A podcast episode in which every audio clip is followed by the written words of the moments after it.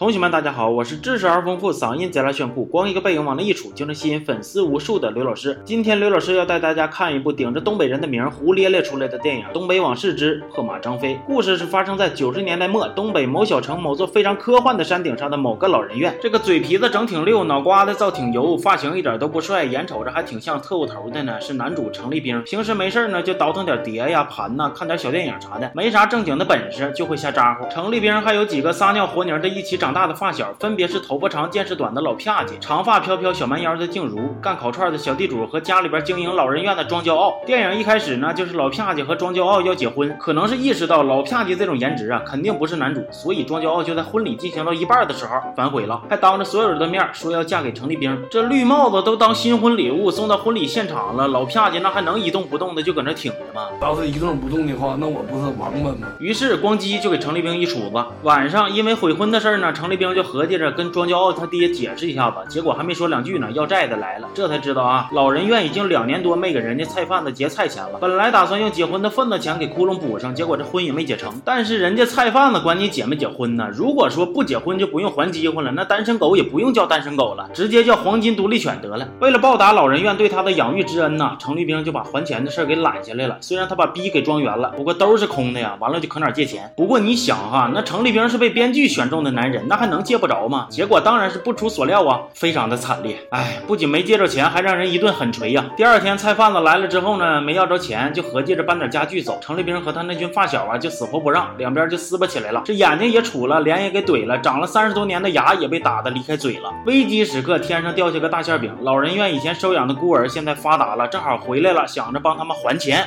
这个帮忙还钱的呢，叫吴良。你就听这个名哈，基本上就已经把自己的角色属性定位描述的非常清楚了。不过剧情还没演到那儿，咱就假装不知道啊。吴良一回来，又是请大伙吃饭，又是帮人排忧解难，笼络了人心之后，还策划起了老人院的翻新方案。房子是程立兵他们五个共有的，除了程立兵呢，其他四个人都没意见。不过想要房子的地契呢，就得说服程立兵也同意。为了达到目的，还用上了美人计，把老人院产权转让书骗到手的吴良，一大早就把挖掘机开上去了，打算刨房子。可能是灰太大了，把大爷呛得心脏病犯了，就又把挖掘机开下去了。程立兵合计着想把转让书给偷回来，统统咕咕整出来一个计划，把他给牛逼坏了。结果人家给他使了一招反间计。不过呢，富强、民主、文明、和谐搁那摆着呢。作为一个反派，那关键时刻智商和体能必须得一块下线呢。程立兵一合计，虽然计划没成功，不过房子也算暂时保住了。那这眼瞅着都要搁你脸上画个圈，写个拆了，你就老实报警呗，找律师打官司呗。哎，不的，继续用他那欠费的脑袋瞎琢磨。这边吴良合计着要把老人院的地给卖了，那边程立兵就偷摸的把吴良从香港整来的富商给骗走了。富商也是有心眼子呀，能随便跟陌生人走吗？程立兵就非常尖的跟他说：“告诉你一个小秘密，刘老师二五零可以让你实现个人财富的质的飞跃。”这富商一听自己人啊，就屁颠屁颠跟着走了。吴良呢，是人也被拐带走了，合同也签不成了，眼瞅着到手的生意就被他们给搅和黄了，心里边一顿窝火呀，就往老人院扔了点什么 S 七、Note 七啥的，噼里啪啦一顿炸呀，把老人院给炸废了。虽然房子炸了，不过还有地呀。于是程立兵就跟庄骄傲搭伙去香港找吴良，打算把产权转让书给偷回来，然然后就买了把枪，理了个发，还躺在一张床上说了点心里话。第二天，程立兵按照剧本写好的时间，找到了剧本写好的黑帮交易地点。那些穿着黑衣服、腰里别着把枪的小弟，也按照剧本写好的桥段，假装看不着，让他顺利的走到了舞台的中央。这我还能说啥？来吧，请开始你的表演吧。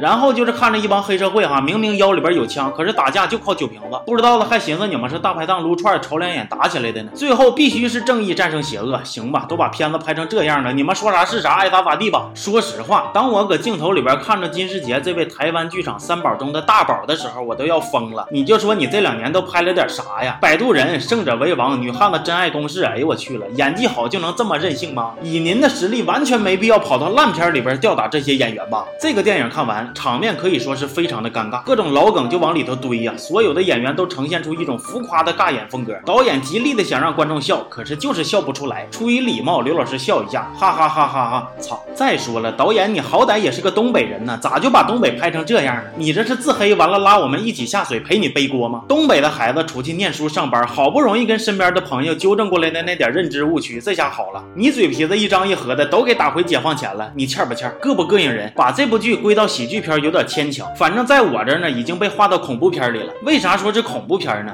因为呀，这他妈还有第二部啊！行吧，这期就到这儿吧。咱们，哎哎，对了，等等会儿导演能先把我看第一部的电影票钱还我吗？我的不还也行。那我那些粉丝是无辜的呀，咱就好说好商量。你把他们的票钱退回来也中啊。等第二部出来了，我还闭着眼睛让你坑，还不行吗？啊，算我求你了。